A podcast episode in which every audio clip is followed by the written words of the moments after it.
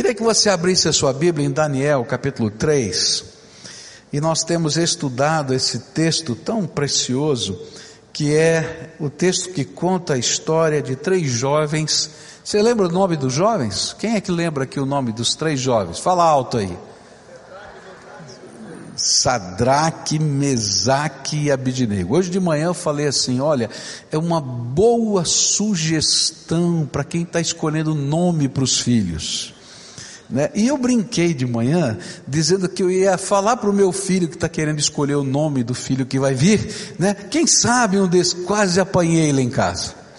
Levei bronca de todo mundo, né? Como é que você fala isso lá e tal, não sei o que. Não, não, só, só brincadeira, viu? Não é para chamar Sadraquinho, Mesaquinho, Abidneguinho, né? Não é isso não, né? Mas naquele tempo eram os nomes que estavam lá. E esses três jovens, eles fazem parte de uma história tremenda, que é a história de um grande livramento, quando ah, aqueles homens resistindo à determinação do rei, foram lançados na fornalha ardente. A fornalha era uma ravina, uma, uma, um, um despenhadeiro que eles colocavam bastante lenha naquilo, acendiam, de tal maneira que quando ela tivesse bem quente, eles pudessem jogar a pessoa lá de cima dessa ravina e ela cairia sobre as chamas e morreria queimada viva naquele lugar. Essa era a ideia da fornalha. E aqueles homens foram lançados ali e Deus fez um grande livramento. Nós aprendemos pela manhã que esse texto nos ensina claramente que a verdadeira fé é um compromisso radical e inalienável com o único Senhor das nossas vidas, o Deus Altíssimo. E ao relembrar essa história, nós começamos a olhar as provas que esta fornalha representou no passado, na vida desses jovens e representa no presente nas nossas vidas. Nos versículos de 1 a 7, nós estudamos que a primeira prova foi o confronto com a autoridade imposta. O rei determinou que todo mundo devia se ajoelhar diante da estátua. E é importante lembrar que a estátua não era simplesmente um ídolo, mas era o elemento unificador da Babilônia. Babilônia era um império, várias nações estavam lá, várias línguas, e eles sabiam que eles não conseguiriam manter esse império por muito tempo só pela força do exército. Eles tinham que ter elementos unificadores. Então eles disseram assim: bom, cada um pode continuar com a sua língua, cada um pode continuar com a sua religião, cada um pode continuar com a sua cultura, mas todo mundo vai ter um Deus, um ídolo, um elemento unificador. E aí então o rei deu essa ordem. Essa ordem era uma ordem estratégica, política, cultural e religiosa. Mas ela batia de frente com os valores de alguém que teme a Deus. E a primeira lição que a gente vai descobrir é que todo mundo é ameaçado pela fornalha.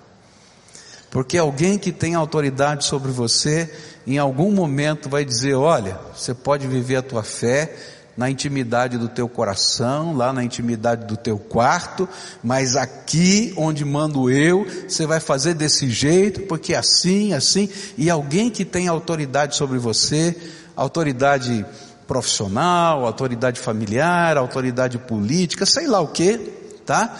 vai se confrontar. E todos nós somos ameaçados pela fornalha, porque há consequências quando a gente coloca o nosso valor acima de tudo.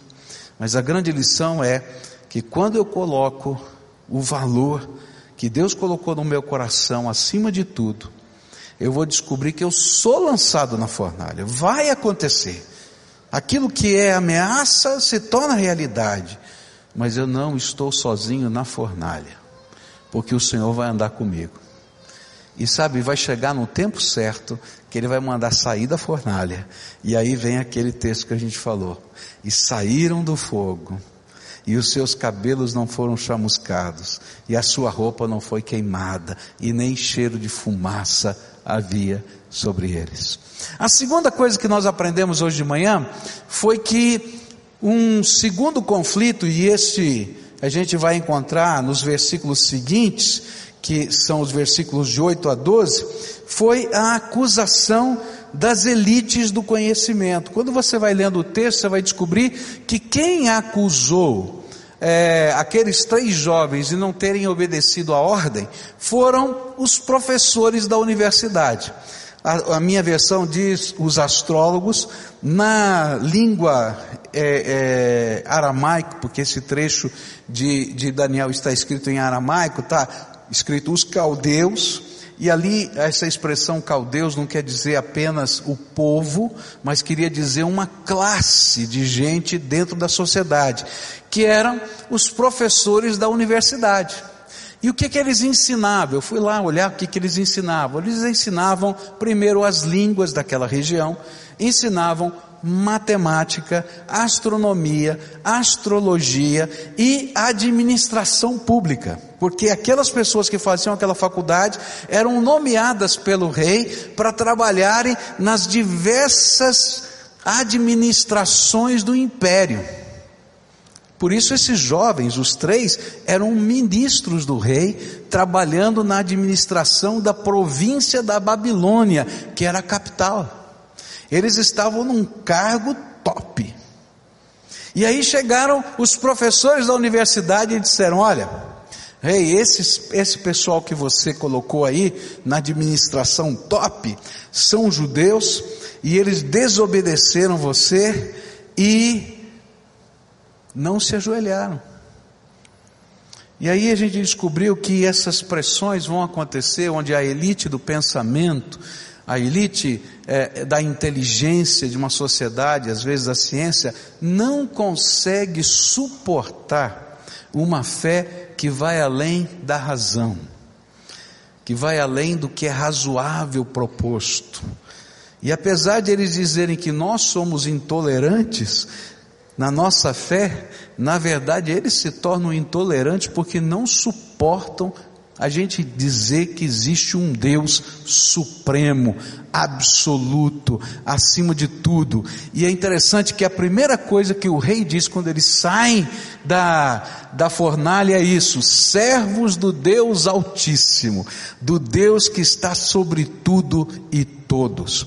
Nós aprendemos que essas elites não suportam não somente uma fé que vai além da razão, mas uma fé que vai além da cultura porque nós não estamos aqui para servir os costumes do nosso tempo, nós estamos aqui, temos valores que vêm do Deus vivo, e a gente vai aprender que na verdade há coisas muito boas na cultura em que a gente vive, mas há coisas horríveis na cultura que a gente vive, e que a gente tem que ser elemento transformador dessas coisas ruins. E esse povo não aceita, não acredita, não consegue suportar uma fé que vai além da pressão social e uma fé que vai além dos limites da vida. É aqueles jovens disseram assim: não importa se eu vou perder o emprego, não importa se eu vou negar a cultura, não importa se a pressão social e eu vou ser considerado o mais tolo dos homens, nem importa se você me jogue na fornalha, mas o meu Deus vai continuar sendo o meu Deus. E a gente aprendeu hoje pela manhã que não existe fé verdadeira sem um compromisso radical com Jesus como Senhor da nossa vida. Mas nessa noite eu queria continuar estudando esse texto. E eu queria continuar lendo capítulo 3, versículos 13 até o verso 18, onde a gente vai encontrar uma terceira prova da fornalha. Diz assim a Bíblia: Ao ouvir isso, Nabucodonosor ficou furioso e mandou chamar Sadraque, Mesaque e Abednego, e eles foram levados para o lugar onde o rei estava. E ele lhes disse: é verdade que vocês não prestam culto ao meu Deus, nem adoram a estátua de ouro que eu mandei fazer? Pois bem, Será que agora vocês estão dispostos a se ajoelhar e adorar a estátua, logo que os instrumentos musicais começarem a tocar? Se não, vocês serão jogados na mesma hora numa fornalha acesa. E quem é o Deus que os poderá salvar? Sadraque, Mesaque e Abidinego responderam assim: Ó oh, rei, nós não vamos nos defender. Pois se o nosso Deus, a quem adoramos, quiser, ele poderá nos salvar da fornalha e nos livrar do seu poder, ó Rei. E mesmo que o nosso Deus não nos salve, o Senhor pode ficar sabendo que não prestaremos culto ao seu Deus, nem adoraremos a estátua de ouro que o Senhor mandou fazer. É interessante notar que a acusação feita aos três jovens provocou fúria. Fúria. Porque a transgressão do edito real significava, primeiro, uma desobediência civil. E naquele tempo de absolutismo, não era permitido qualquer forma de palavra de crítica, quanto mais uma desobediência civil. Eles desobedeceram a ordem do rei.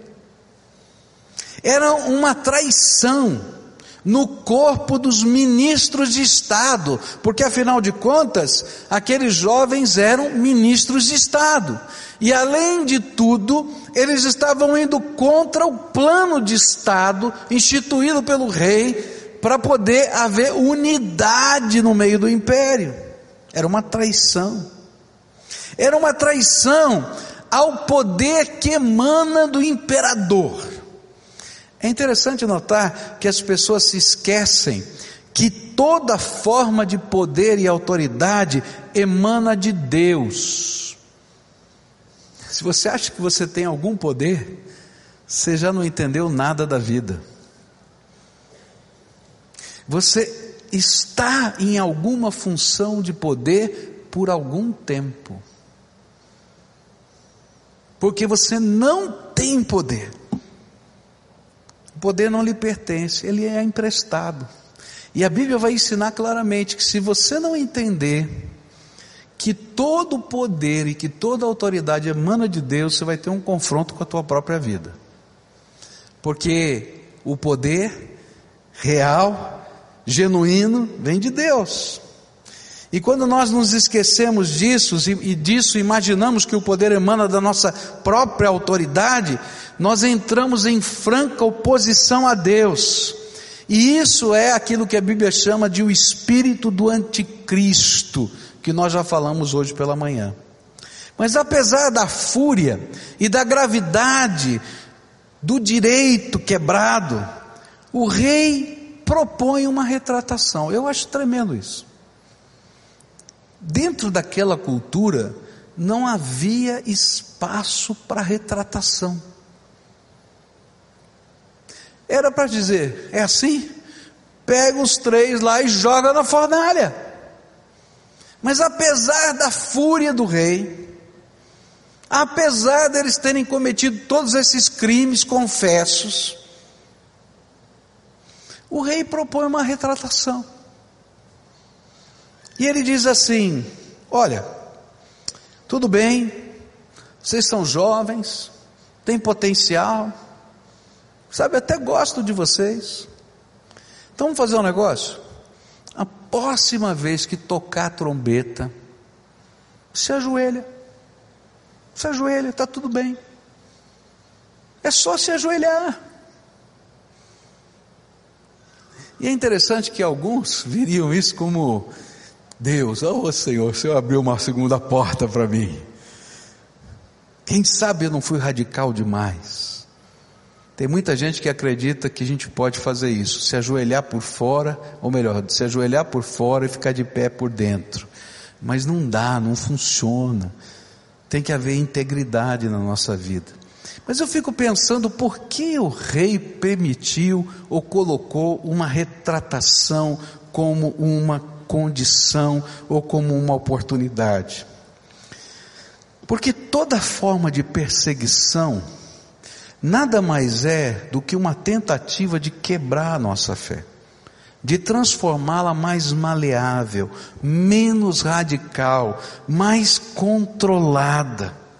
E quando nós nos retratamos da nossa radicalidade, nós destruímos os nossos valores e a posição do nosso Senhor em nossas mentes muda de lugar, nas nossas atitudes muda de lugar. E o inimigo, de uma certa maneira, nos afasta de um verdadeiro compromisso com Deus. E a gente nunca vai chegar no objetivo de Deus para a nossa vida. Hoje pela manhã eu falei um pouquinho da história de Martin Luther King. Esse homem radical, mas que tinha valores cristãos profundos. Ele propôs uma reforma maluca e disse assim: nós vamos mudar a segregação racial no, no, nos Estados Unidos, sofrendo. Nós vamos dizer que isso é injusto. E se eles quiserem nos jogar na cadeia, vão nos jogar na cadeia. Se eles quiserem que a gente ande a pé, nós vamos andar a pé, mas não vamos usar os ônibus deles.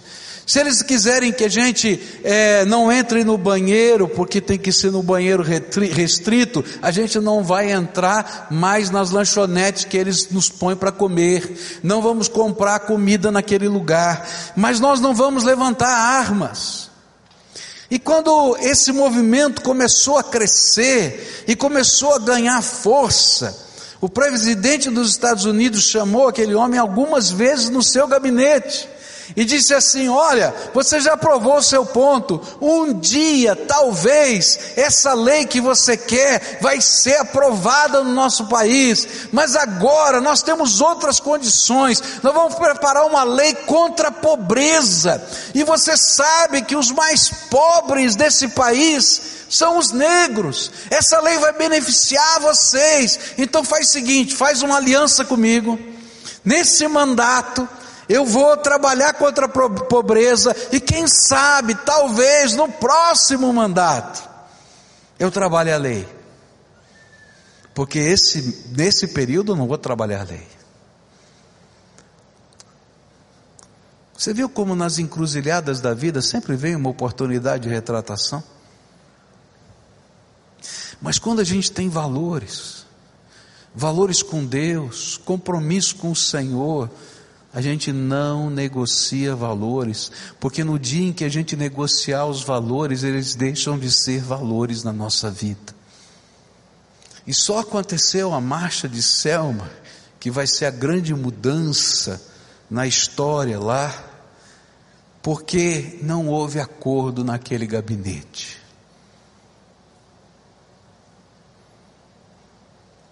Só aconteceu a queda de Ceausescu na Romênia, porque uma igreja batista foi para o centro da cidade e disse: Nós vamos celebrar o Natal, mesmo que eles coloquem os tanques de guerra na nossa frente.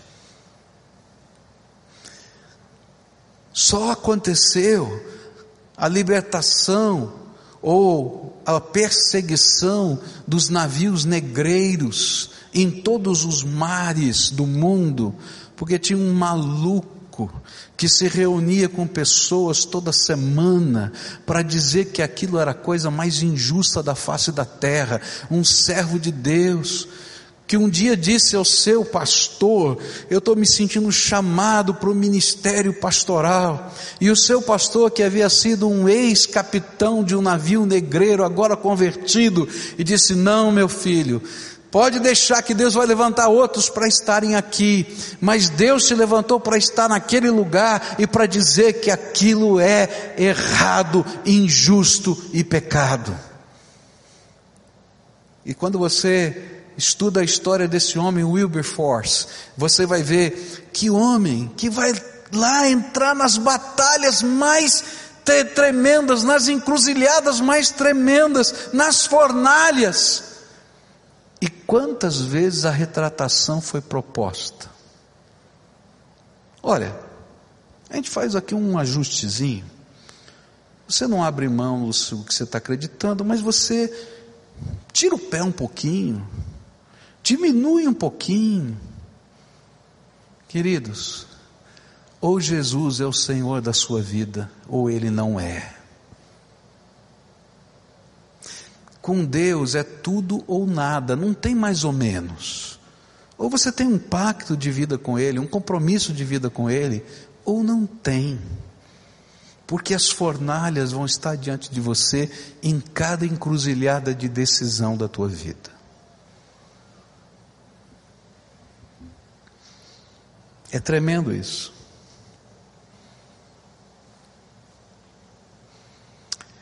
Quando a gente faz esses acordos, de alguma maneira nós negamos a Jesus, negamos a nossa fé, negamos o nosso Deus, e aí a nossa consciência nos lembrará disso, e nós precisaremos ser restaurados.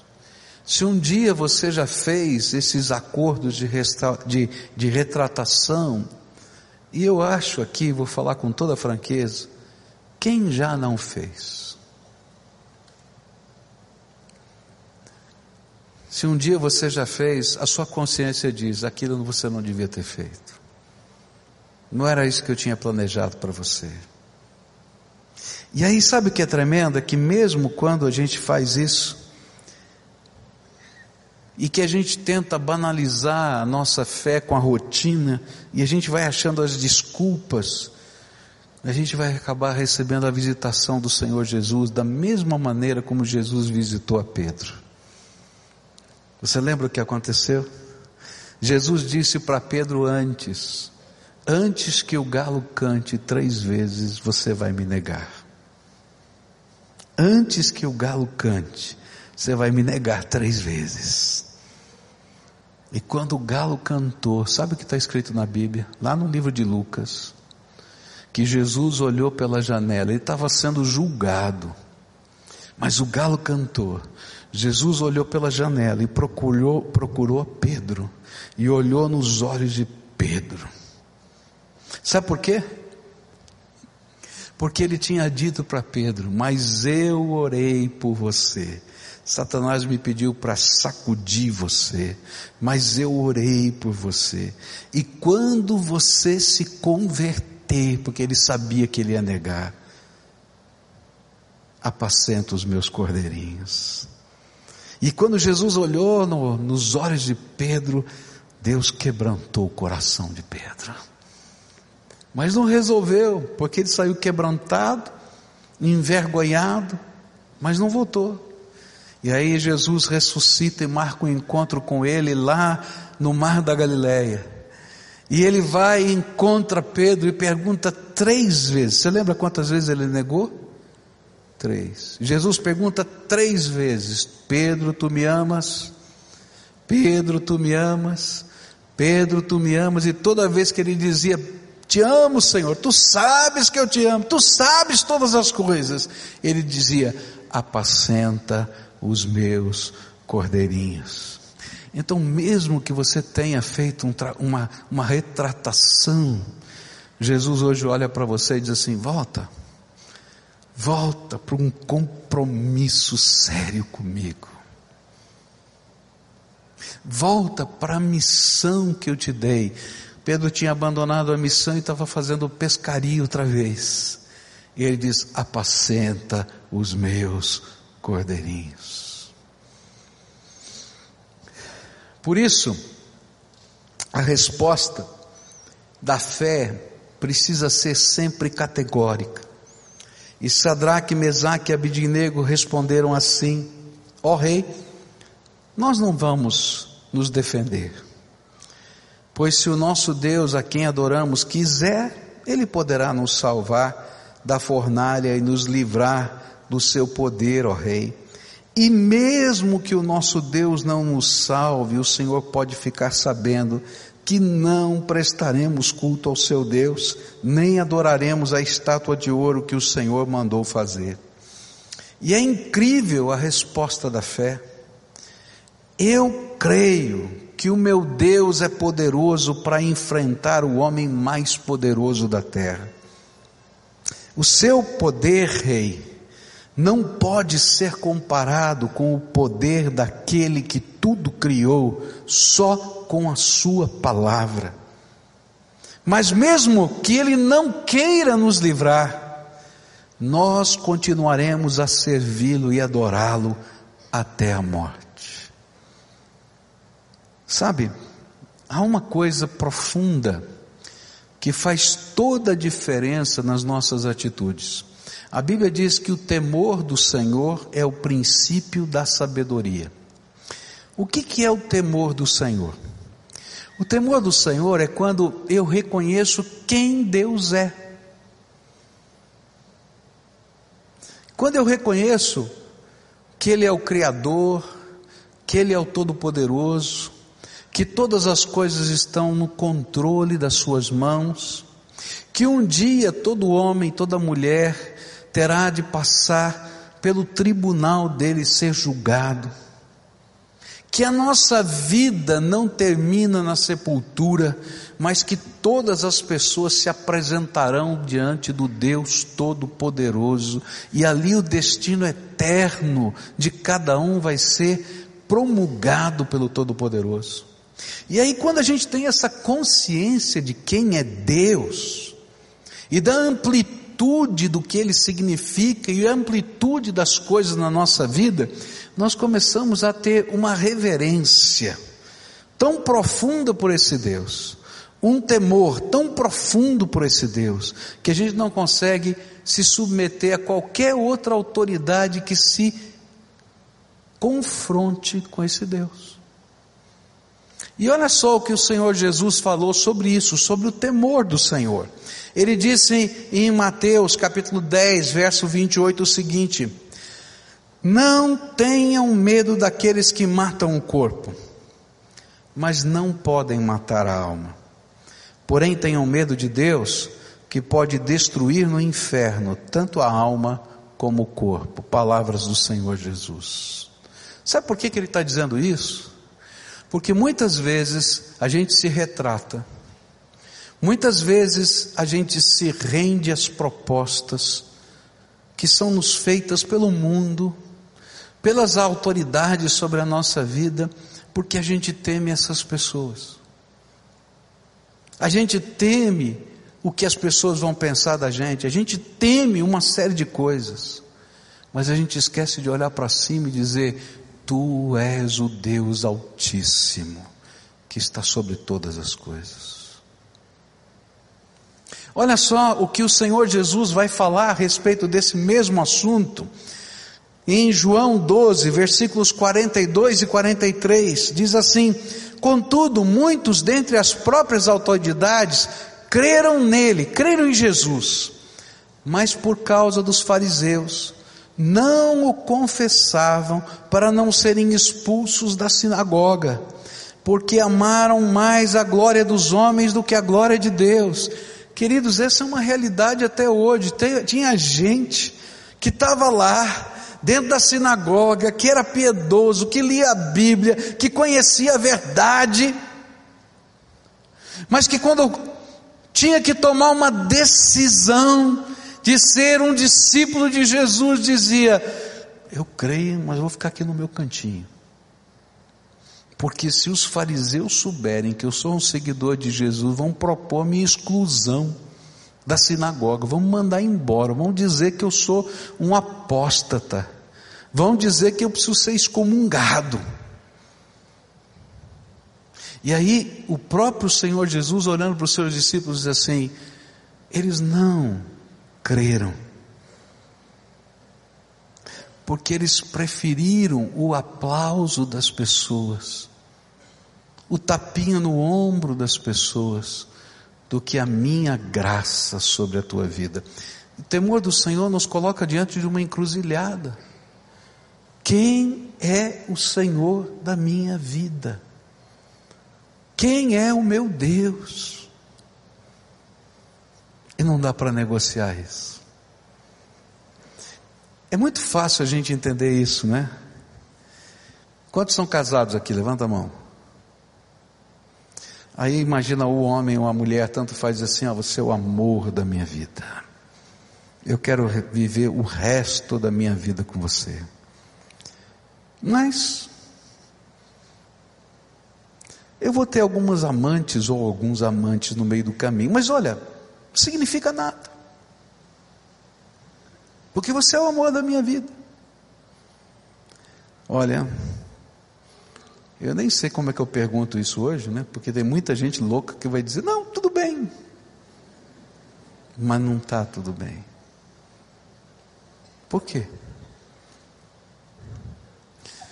Porque a gente, quando entrega o coração a alguém, e a gente recebe o coração de alguém, a gente quer por inteiro. Porque a única resposta para o amor é amor. E se for um amor que se entrega, ele não espera outro tipo de amor a não ser um amor que se entregue. E é disso que a Bíblia está falando. É um amor que diz assim: olha, você é a pessoa mais especial da minha vida. E a grande lição aqui é quem você teme, que glória você procura, quem de fato é a autoridade sobre você, até onde você está disposto a ir com a sua fé. A última coisa que eu queria colocar para vocês vai aparecer nos versículos seguintes, seguintes a prova da fornalha chama o milagre da fé. Você quer um milagre na tua vida? Quer um milagre na tua vida? Quer mesmo? Então saiba que você vai passar pela prova da fornalha. Porque é na prova da fornalha, fornalha que o milagre da fé toma forma. É lá que ele toma forma. E olha só o que a Bíblia vai dizer, versículos 19 em diante. Ao ouvir isso, Nabucodonosor ficou furioso com os três jovens, vermelho de raiva, e mandou que se esquentasse a fornalha sete vezes mais do que de costume. E depois mandou que os seus soldados mais fortes amarrassem Sadraque, Mesaque e Abidnego e os jogassem na fornalha. E os três jovens, completamente vestidos com os seus mantos, capas, chapéus e todas as outras roupas, foram amarrados e jogados na fornalha. E a ordem do rei tinha sido cumprida, e a fornalha estava mais quente do que nunca. Por isso as labaredas mataram os soldados que jogaram os três jovens lá dentro. E amarrados, Sadraque, Mesaque e Abidinego caíram na fornalha. E de repente Nabucodonosor se levantou e perguntou, muito espantado, aos seus conselheiros: não foram três os homens que amarramos e jogamos na fornalha? Sim, Senhor, responderam eles. Como é então que eu estou vendo quatro homens andando soltos na fornalha? perguntou o rei. E eles estão passeando lá dentro, sem sofrerem nada. E o quarto homem parece um anjo. E aí o rei chegou perto da porta da fornalha e gritou: Sadraque, Mesaque, Abidinego, servos do Deus Altíssimo, saiam daí e venham cá. E os três saíram da fornalha. E todas as autoridades que estavam ali chegaram perto deles e viram que o fogo não havia feito nenhum mal a eles. As labaredas não tinham chamuscado nenhum cabelo da sua cabeça, as suas roupas não estavam queimadas e eles não estavam com cheiro de fumaça. E o rei gritou: Que o Deus de Sadraque, Mesaque e Abidnego seja louvado. Ele enviou o seu anjo e salvou os seus servos que confiam nele. Eles não cumpriram a minha ordem, pelo contrário, escolheram morrer em vez de se ajoelhar e adorar um Deus que não era o deles. Por isso ordeno que qualquer pessoa, seja qual for a sua raça, nação ou língua, que insultar o nome do Deus de Sadraque, Mesaque e Abdinego, seja cortado em pedaços e que a sua casa seja completamente arrasada, pois não há outro Deus que possa salvar como este. Então o rei Nabucodonosor colocou os três jovens em cargos ainda mais importantes na província da Babilônia. É interessante que antes do milagre, a fúria do inimigo se multiplicou. E o rei mandou aquecer quantas vezes a fornalha? Sete. Sete vezes mais que o usual. E eu acho interessante como Deus faz chacota da autoridade humana. O sete representa o que? É um número simbólico na Bíblia. O que, que representa sete? Perfeição, a divindade. E o rei está dizendo sete vezes mais. A autoridade emana de mim. E Deus diz: manda sete, pode mandar, porque eu sou o Deus Altíssimo. Está entendendo? Manda. Eu sou o Deus Altíssimo. E ainda que o inimigo estivesse afirmando que nem Deus podia impedir o que ele estava fazendo, o Senhor estava lá no controle. Foi algo tão fora do normal que os soldados e os lançaram na fornalha morreram só por os lançarem.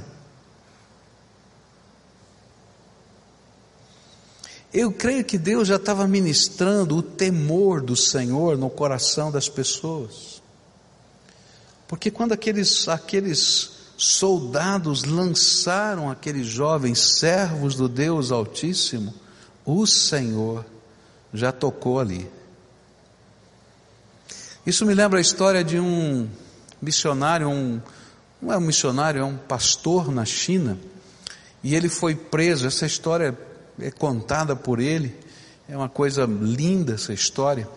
E ele foi preso e foi torturado por causa do amor de Jesus, por causa da pregação do Evangelho. Foi proibido de pregar, proibido de liderar a igreja, perseguição realmente violenta, e ele na cadeia continuava sendo torturado porque ele continuava pregando de Jesus para os presos.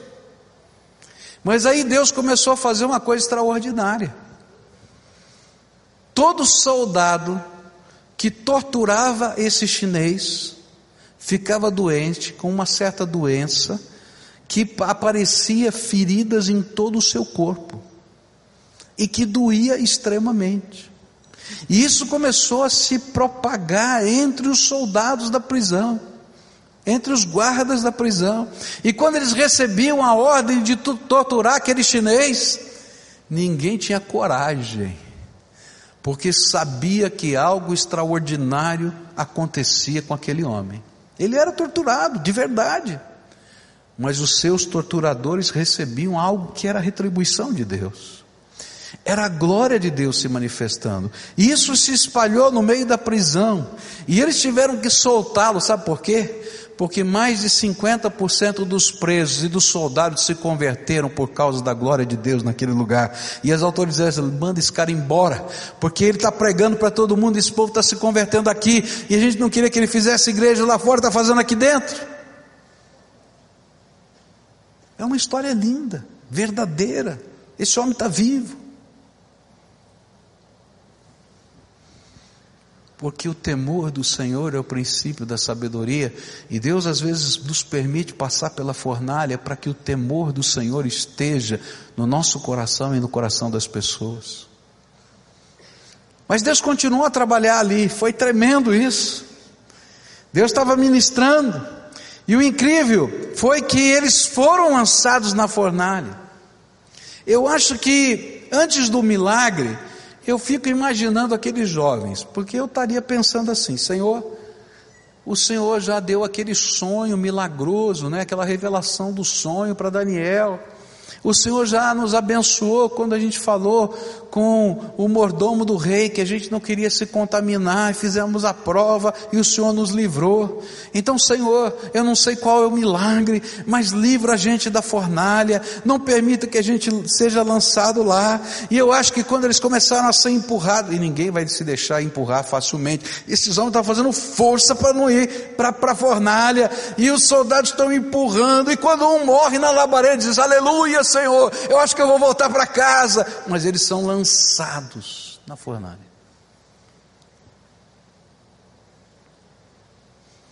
E eles estão lá dentro da fornalha. E eu acho que, em algum momento, como eu e você, porque eles eram seres humanos, e quando a gente tem que enfrentar a fornalha, a gente diz assim: será que Deus esqueceu de nós? Será que Ele ouviu a oração? E ainda que eles tivessem feito uma profissão de fé tão corajosa, todos nós somos humanos, e a nossa fé oscila em alguns momentos. E ainda que continuasse a ser verdade, que eles não se retratariam como não se retrataram, certamente eles esperavam algum tipo de livramento antes da fornalha. Mas nem sempre Deus nos poupa das fornalhas de aflição. E às vezes a gente vai passar por elas. Eu tive um carrinho, foi meu primeiro Fusquinha, um Fusquinha cor de abóbora, lindo né? 1962, 6 volts. Tá? Eu era tão maravilhoso o carro que o apelido dele era Jabiraca. E a Jabiraca era temperamental. Ela gostava de quebrar nos lugares piores que podiam existir. E eu me lembro de uma vez que eu estava dirigindo a Jabiraca, a Jabiraca começou a.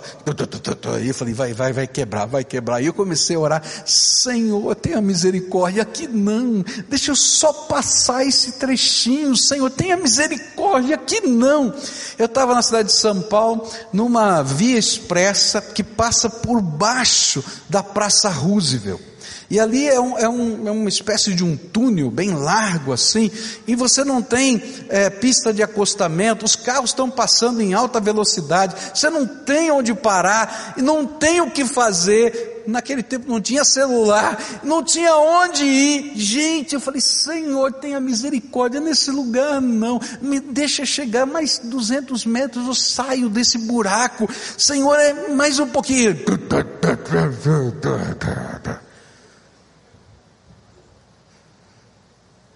Eu olhei para Jabiraca e falei, tinha que ser a Jabiraca mesmo. Deus, às vezes, não nos poupa da fornalha, mas a gente nunca fica sozinho dentro dela. Até hoje eu não sei de onde veio um homem, porque aquilo lá não é lugar de andar a pé. Apareceu um senhor eu não sei de onde ele veio. E o homem era mecânico. Falou: O que aconteceu, moço? Sei lá. Aí olha, olha, mexeu uns negocinhos lá. Liga aí. Obrigado, moço. E fui embora. Nem sempre Deus nos poupa das fornalhas. Mas Ele nunca deixa a gente sozinho no meio dela. Quantas pessoas o rei viu andando nas labaredas lá? Quatro. Quatro. O Senhor está conosco. Em todos os momentos da vida. E sabe, até quando Ele não nos tira da fornalha, Ele continua conosco. Há na Bíblia a história do martírio de Estevão um dos diáconos primeiros da Bíblia, está lá no capítulo 7 e 8 do livro de Atos dos Apóstolos, e esse homem morre apedrejado. E eu acho que esse homem também orou pelo livramento, mas o Senhor permitiu que ele morresse apedrejado. Mas não importa, se você está dentro da fornalha, você nunca está sozinho. E antes que as pedras batessem nele, sabe o que, que ele vai dizer? Eu estou vendo o céu aberto e o meu Senhor Jesus em pé, me recebendo na sua glória. E meus queridos, aquela hora não tinha pedra, ele já estava lá porque o Senhor estava de pé. É interessante que em todos os outros lugares da Bíblia, o Senhor Jesus está sentado à direita de Deus. Mas nesse desse texto ele não está sentado à direita de Deus, ele está de pé no trono para receber o seu filho. Porque se você entrar na fornalha, Se você entrar na fornalha como um servo comprometido com Deus, você não vai estar sozinho dentro dela. O Senhor vai estar lá com você. E algumas vezes, Deus vai fazer outros tipos de milagres como esse que está aqui. E aí é interessante que esse foi exatamente isso que aconteceu com esse quarto elemento como filho dos deuses, alguma, alguma tradução traz o filho dos deuses, o anjo do Senhor, ou a nossa que eu li hoje, o anjo estava com eles. E esse anjo do Senhor, filho dos deuses, tem a ver com ah, uma figura do Velho Testamento que aponta para Jesus que seria um dia encarnado. Ele estava lá, caminhando com eles. E antes eles estavam amarrados, mas agora eles estão livres. E eles estão caminhando entre as chamas. E eu creio, já falei isso hoje pela manhã, eu creio. Não está na Bíblia isso, tá? Está na minha cabeça, tá?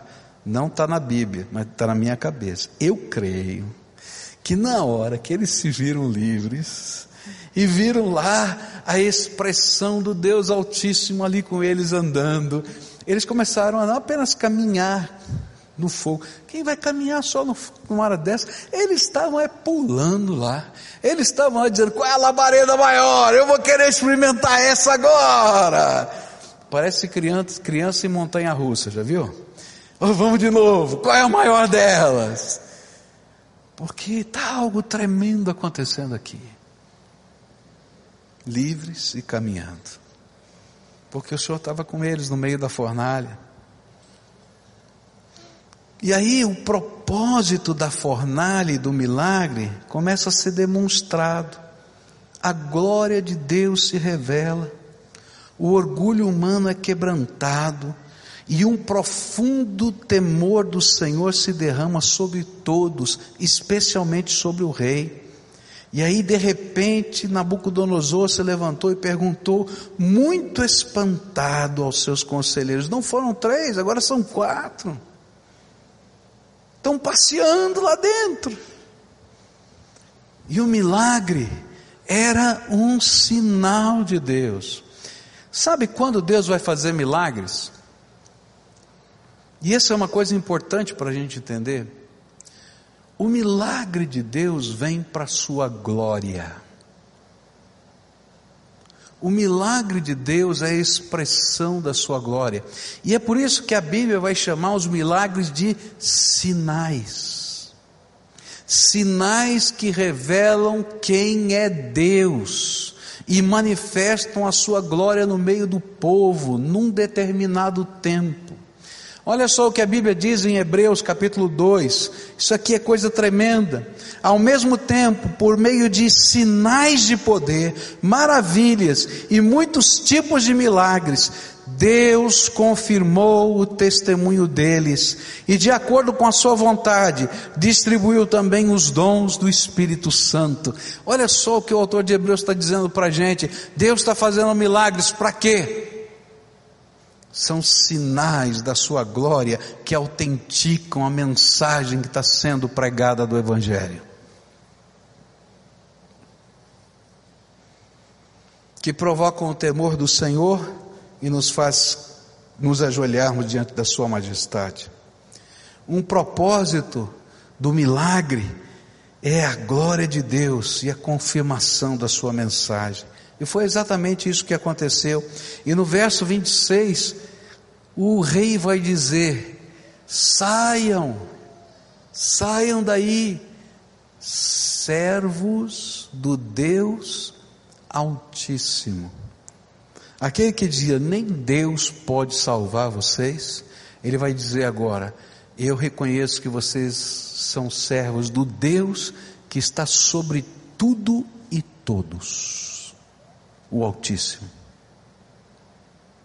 E lá, quando ele vai escrever o edito, dizendo que é proibido profanar o nome desse Deus, ele vai dizer assim: Este é o único Deus que salva.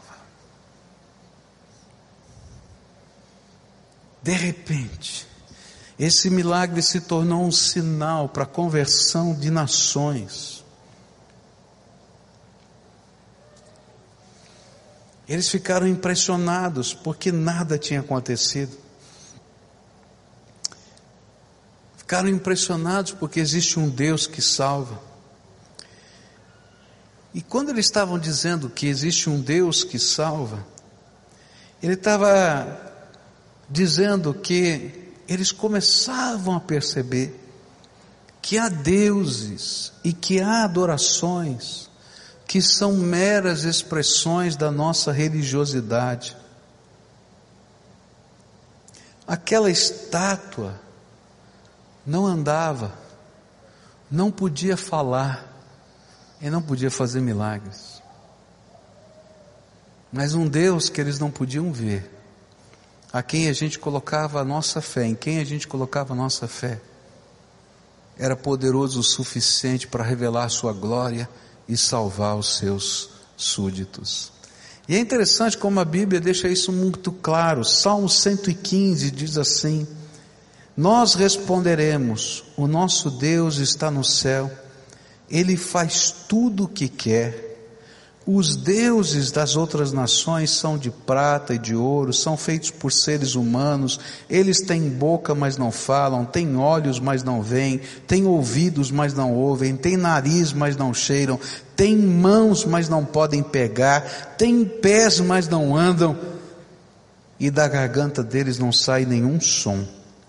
Que fiquem iguais a esses ídolos aqueles que os fazem e os que confiam neles, Ó israelitas, confiem em Deus, o Senhor, Ele é a ajuda e o escudo de vocês. Queridos, há deuses que são apenas a expressão da religiosidade humana, que são, são capazes de ministrar na nossa vida, de, de nos salvar. Olha só o que o profeta Jeremias vai dizer no capítulo 10, ele diz assim: Povo de Israel, escutem a mensagem de Deus, o Senhor, para vocês. Ele diz: Não sigam os costumes de outras nações, elas podem ficar espantadas quando aparecem coisas estranhas nos céus, mas vocês não devem se assustar. A religião dessa gente não vale nada cortam uma árvore na floresta. Um artista, com as suas ferramentas, faz um ídolo. E então o enfeitam com prata, ouro e o firmam com pregos para que não caia aos pedaços.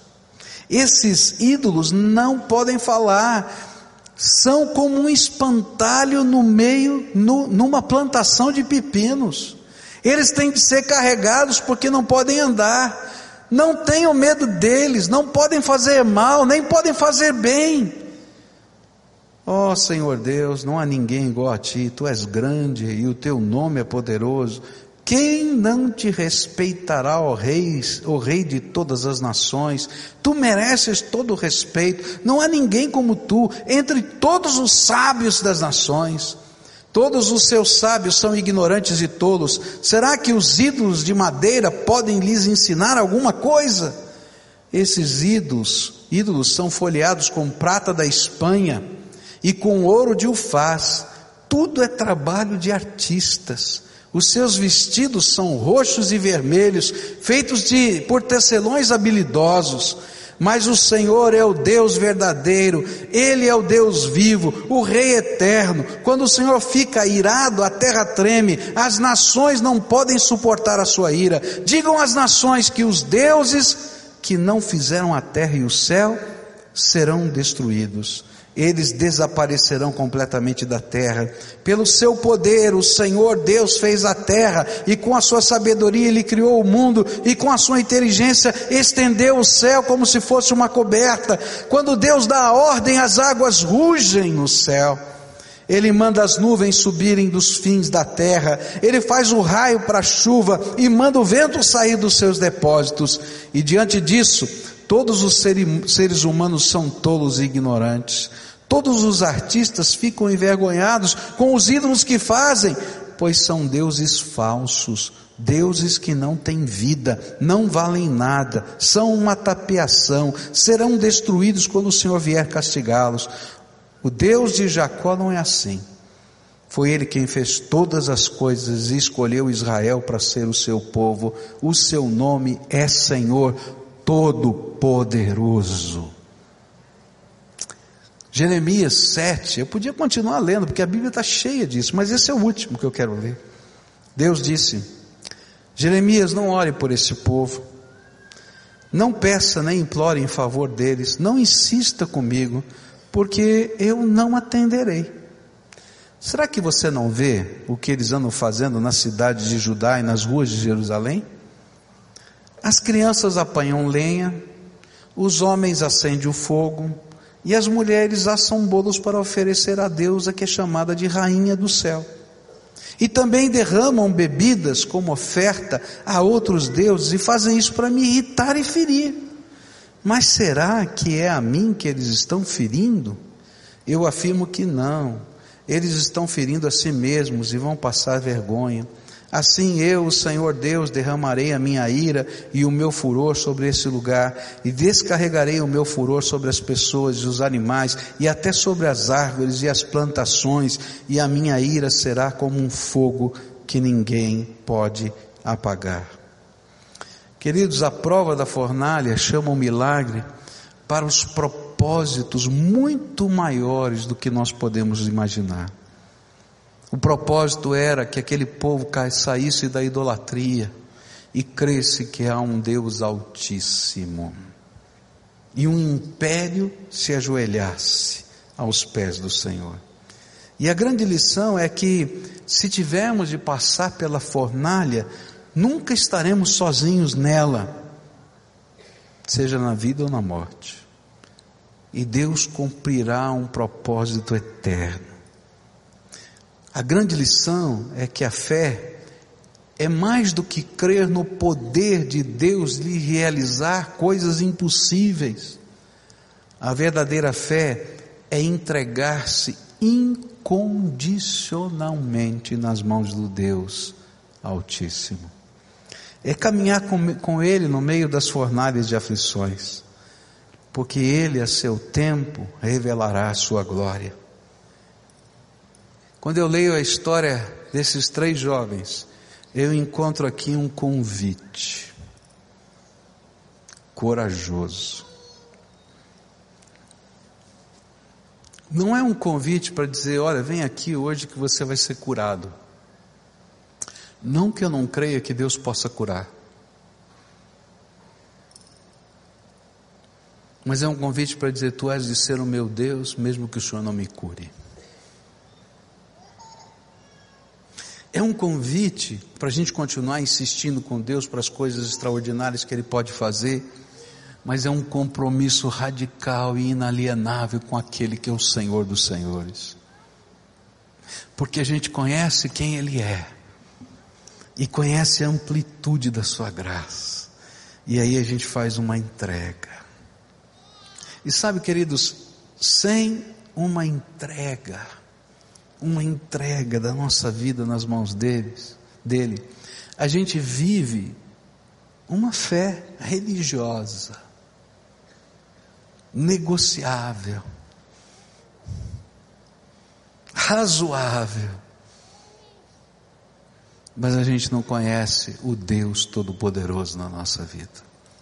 Nessa noite eu queria orar com você. Eu sei que Deus tem algo tremendo para fazer aqui hoje. Você não está aqui por acaso. Quem sabe você está passando pela fornalha.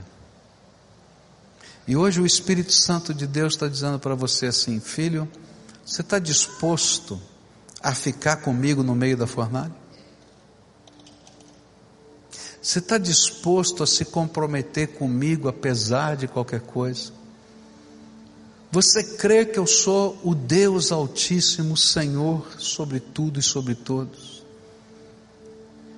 Você crê que eu sou o único, o único, não tem outro mediador entre Deus e os homens, só Jesus Cristo, o Senhor, o único Deus que salva. E aí a gente vai aprender uma coisa tremenda da vida cristã, que é a fé uma fé comprometida. Eu nasci num lar cristão, num lar evangélico, e aprendi desde pequenininho a, as coisas de Deus e a palavra de Deus. eu ia à igreja todo fim de semana, porque a minha família ia à igreja todo fim de semana. Mas sabe, queridos, isso não significa que eu tinha uma experiência pessoal com o Senhor. Foi com os meus 12 anos de idade que ouvindo um cara doido falar que Deus falava com ele, que eu fiquei incomodado no meu coração. E eu subi no meu quarto e disse: Deus, se o Senhor está vivo, o Senhor fala, o Senhor pode tocar a minha alma, eu quero viver uma experiência contigo. E naquela noite, três vezes, Deus falou comigo, para que eu nunca mais duvidasse de que Ele podia falar. E Ele continua falando comigo todos os dias até hoje. Hoje eu tenho 56 anos de idade e eu posso ouvir a voz de Deus todos os dias. E eu posso dizer para você: só há um Deus que salva. Já entrei e já saí de fornalhas. Porque as fornalhas da vida vão acontecer, queridos. Você já saiu de alguma fornalha, em alguma situação difícil, de aflição? Vai aparecer outra. Porque assim é a vida. Eu já entrei já saí de fornalhas. Mas o Senhor está comigo em cada uma delas. E um dia vai vir uma fornalha, quem sabe uma enfermidade, alguma coisa vai acontecer, e eu não vou estar mais aqui nessa terra. Mas eu vou ver o meu Senhor Jesus de pé, dizendo: entra no gozo do teu Senhor, servo bom e fiel. E eu vou dizer: eu, servo bom e fiel, eu sei que eu sou pecador, mas você foi lavado no sangue do Cordeiro e resgatado pelo meu amor e pela minha misericórdia. Ele vai estar comigo em todas as fornalhas. Por isso eu não abro mão de servir ao Senhor. E nessa noite eu queria convidar pessoas a quem o Espírito Santo está falando, sabe? Quando a gente está falando aqui, é interessante como Deus trabalha. Talvez você não lembra nem de duas frases do que eu preguei aqui. Mas de repente o Espírito Santo pegou uma palavra e disse: Filho, essa palavra é para você eu estou falando com você. E aí, não é uma ministração desse pastor, é uma ministração do Deus vivo falando no teu coração. É tão tremendo isso. Eu, algum tempo atrás, aconteceu uma coisa extraordinária. Uma ovelhinha nossa trouxe o papai dela do Peru para assistir o, o culto. E papai dela não entendia português, ela estava muito preocupada com o papai dela e dizia assim: é, Papai, o senhor não entendeu alguma coisa? Pergunta para mim, eu vou tentar falar em espanhol para você. E é muito interessante porque o papai dela contou isso, ela contou isso e já disse aqui na igreja. Quando terminou o culto, ela perguntou: Papai, o senhor entendeu tudo? Ela disse: Claro, esse pregador pregou em espanhol. Ele falou: Não, papai, ele não pregou em espanhol, ele pregou em português. Não, eu ouvi tudo em espanhol. Bom, eu não preguei em espanhol, tenho certeza disso. Mas Deus fez alguma coisa no ouvido desse homem, porque ele tinha alguma coisa para fazer, porque naquele dia, aquele homem recebeu esse Senhor que salva na vida dele. Deu testemunho aqui na nossa frente. Não estou inventando coisas. E até hoje a filha dele, que está aqui entre nós, dá esse testemunho. Ele é o Deus que salva. E se ele tem um plano para você, ele já está falando com você há muito tempo. Não está falando agora, não, ele já falou. Já falou, porque Ele é o Senhor, Ele que está falando com você. E hoje Ele quer fazer algo diferente na tua vida. Então, se hoje você está ouvindo a voz do Espírito, eu quero te convidar a fazer uma entrega radical. Você colocar a tua vida inteira e eu vou usar uma expressão, uma, uma vida com casca e tudo, porque às vezes a gente é casquento, viu gente? Olha, às vezes a gente é casquento, mas é o Senhor que vai trabalhar a nossa vida. Então, se você está ouvindo a voz do Espírito e Ele está tocando o teu coração agora, eu vou te fazer um convite para você sair do seu lugar, vir aqui à frente, porque eu quero orar com você. E eu vou explicar por que, que eu faço isso. Não é porque esse lugar é, é sacrossanto, tem poder na minha mão, não é nada disso não É porque a primeira coisa que você vai aprender na caminhada cristã é, é cristã é que você vai ser servo do Deus Altíssimo. Ele fala e você vai obedecer à voz do Espírito. E se hoje, querido, você está negociando com Deus e tentando fazer uma retratação, Senhor, eu aceitei aqui no meu coração, mas ó, é só nós dois aqui. Ele vai dizer: não é assim, filho. Ou é tudo ou nada. Então, se você está ouvindo a voz de Deus e não está conseguindo responder à voz do Senhor num templo, você acredita que você vai responder lá fora? Não engane você mesmo. Então, se o Espírito de Deus está falando com você, vai levantando do seu lugar, vai vindo para cá, porque hoje Ele quer fazer alguma coisa nova na tua vida. Vai saindo do seu lugar, pede licença. Se tem uma família que Deus está tocando, a família, marido e mulher, dá uma cutucada de ombro aí, diz: Deus falou comigo, falou com você? Então vamos. Levantem agora, em nome de Jesus. Vem para cá. Vai chegando aqui. Isso, filho. Vem para cá. Quem mais o Espírito Santo está falando aqui? Lá em cima na galeria. Quem é que o Espírito Santo está falando? Vai descendo do seu lugar para cá. Vem agora. Se você ouvir a voz do Senhor no seu coração, não endureça o seu coração, porque não tem como ganhar de Deus. Não tem como ganhar. A gente fica lutando, lutando e trazendo na vida da gente as marcas dessa batalha. Então, se o Espírito de Deus está falando com você, vem para cá, eu quero orar com você. E hoje vai ser dia de entrega. Dia em que Deus entra com a gente na fornalha, mas é dia de entrega. A gente vai se render. E a gente vai dizer: Senhor, está aqui a minha vida. Eu quero que o Senhor realize o teu propósito, do teu jeito. Eu vou parar de negociar com o Senhor. Eu vou me render ao Senhor. Eu vou me render ao Senhor. E queridos, não é fácil se render ao Senhor. Porque às vezes as coisas que estão em luta na nossa alma são tremendas, tremendas. Mas vale a pena se render ao Senhor. Porque a gente vai continuar na fornalha algumas vezes, mas não vai estar sozinho. O Senhor vai passear com a gente lá. E a gente vai revelar a glória dele nessa terra, que há um Deus que salva. Há um Deus que salva. Querido, se você foi uma das pessoas que negociou as retratações, talvez hoje o Espírito Santo esteja dizendo para você: estou olhando nos teus olhos, e quero fazer como Pedro na tua vida Tu me amas, tu me amas, tu me amas. Então cumpre a missão que eu te dei. Então, se o Espírito de Deus está falando com alguém aqui assim, vem para cá. É hoje. Hoje o Senhor quer fazer algo tremendo na tua vida. Ele quer cumprir uma missão através de você. E Ele está reafirmando isso na tua vida. Eu não sei porquê. O Senhor está insistindo com você, outra vez e outra vez. Então hoje é dia de rendição, essa é a palavra. Rendição incondicional. Nós vamos orar ao Senhor agora, tá? E eu vou pedir uma gentileza, eu sempre gosto de fazer isso porque é precioso demais para nós. Tem algumas pessoas que estão aqui de jalequinho vermelho eu vou pedir para chegarem perto, já tem, já estão pertinho das, do, de pessoas, mas eu queria pedir a outros irmãos aqui da igreja, pessoas que venham aqui para abraçar, acolher. Eu quero todo mundo recebendo um abraço aqui hoje, tá? Então vem para cá, vem aqui se você pode dar esse abraço, esse abraço fraterno. Olha, você não está sozinho, a gente está junto, nessa mesma caminhada de fé. Você está no meio da tua fornalha, eu já, já passei por umas, vou entrar em outras, mas a gente vai caminhar com o Senhor. Então, se o Senhor está falando, chega junto aqui, chega junto, tá?